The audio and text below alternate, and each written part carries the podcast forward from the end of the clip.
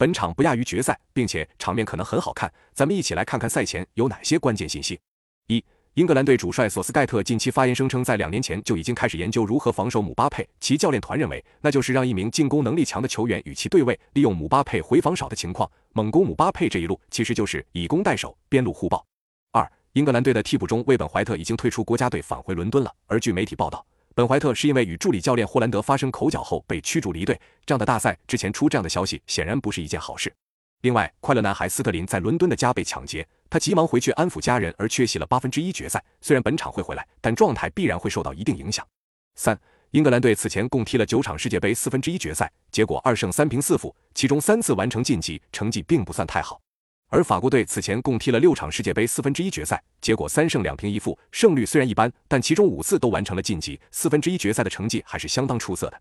四，法国队本届世界杯场均完成十四次抢断，这在八强球队中仅次于摩洛哥，而英格兰队场均仅完成八点五次抢断，在八强当中第二少的。五，法国队小组赛第三轮轮休了大部分主力，结果替补球员们零比一输给了突尼斯队。在法国队本次世界杯之前，多名主力因伤退出，其阵容深度受到影响不小。而英格兰这边替补边锋拉什福德已经打进三球，另一替补前锋福登已经一球二助攻。一旦进入加时赛，英格兰队更为有利。六，法国队头号球星姆巴佩本届世界杯打进五球，送出两次助攻，射手榜高居第一，助攻榜位列第三。姆巴佩过去十六次国家队出场打进十六球，保持场均一球的超高效率。那么本场比赛你更看好谁？